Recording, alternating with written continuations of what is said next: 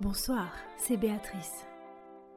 Comme chaque semaine, notre petit moment littéraire va commencer par se délecter d'un nouvel épisode de sa série consacrée à la musique. Olivier va prendre quelques minutes pour nous parler des infréquentables. Écoutez, profitez. Les infréquentables.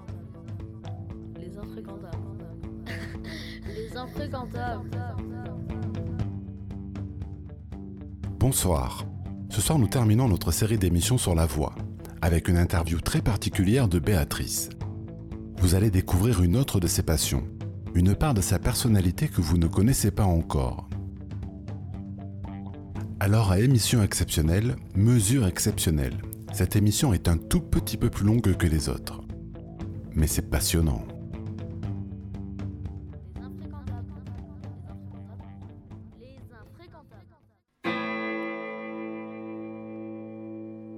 Les cœurs des infréquentables. Qu'est-ce que tu peux me dire sur les cœurs? Alors, chez les infréquentables, le cœur a une fonction très particulière. J'ai la sensation que dans les, dans les, au fur et à mesure qu'on crée les morceaux, euh, les chœurs sont choisis un petit peu par tous. Donc euh, d'abord, Alex me laisse improviser, me laisse faire ce que je sens.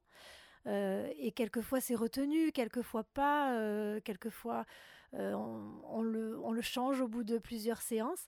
En tout cas, ce que j'ai remarqué, c'est que ma fonction, qui s'est installée petit à petit, c'était vraiment de donner une touche féminine, une touche aérienne. C'est le terme d'Alex en fait. Il voulait que ce soit le côté qui plane.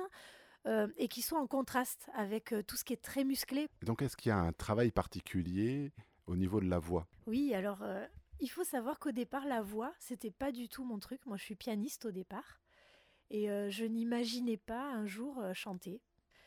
Ça a été un hasard d'abord. J'ai remplacé une choriste sur le premier album d'Alex. Il avait rendez-vous en studio. Et cette personne n'a pas pu venir et lui, il avait réservé le studio. Et enfin, vous pouvez imaginer, c'était quand même important qu'une choriste soit là. Donc il m'a dit, écoute, tu connais bien la musique, tu vas me suivre, hein, c'est pas difficile. Et je me suis lancée. Et bizarrement, ça a super bien marché. C'était une chanson qui s'appelait Rue de la Paix. Euh, je n'avais en fait qu'à répéter ses paroles, donc pas de problème technique, de mémoire, etc. Et, euh, et je me suis surprise à beaucoup aimer ça. Du coup, euh, bah, Alex, il a, il m'a sollicité pour d'autres chansons et j'ai commencé à prendre des cours parce que chanter ça s'improvise pas. Et moi, j'avais pas spécialement une voix forte ou une voix qu'on remarque. Donc, oui, j'ai d'abord pris des cours avec Sébastien qui va se reconnaître et c'était très enrichissant parce que trouver sa voix, c'est trouver sa voix qui s'écrit avec un E. Et en fait, dans la voix, il y a une vraie carte d'identité. Il y a tout ce qu'on est au profond de soi et il y a aussi tout ce qu'on est en train de vivre, ce qu'on est, dans quel état on est. Tout ça, c'est inclus dans la voix. Et découvrir ça, c'est vraiment un travail intérieur très, très profond. Et j'ai pu avancer comme ça et découvrir moi-même ma voix. Par exemple, au tout départ, j'avais la sensation, enfin, j'avais envie de chanter grave et ma voix n'était pas grave. Alors, euh, ça a été toute, toute une démarche que j'ai faite avec ATEF aussi, parce que j'ai eu plusieurs professeurs. Et je crois que ça, c'est aussi important, parce que on nous apporte des horizons, euh, des horizons euh, complètement différents, mais qui, nous, qui, qui se rejoignent en, en soi, en fait. Et donc, avec ATEF, j'ai découvert que ma voix était beaucoup plus aiguë que j'imaginais. Et je me sens effectivement maintenant beaucoup plus en, en phase avec moi-même.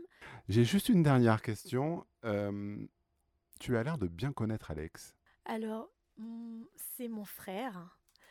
On a toujours euh, marché en parallèle sans forcément le vouloir. C'est-à-dire que les périodes de sa vie ont été bizarrement euh, euh, en, en écho avec les miennes et, et vice-versa. On ne sait pas lequel initie les choses.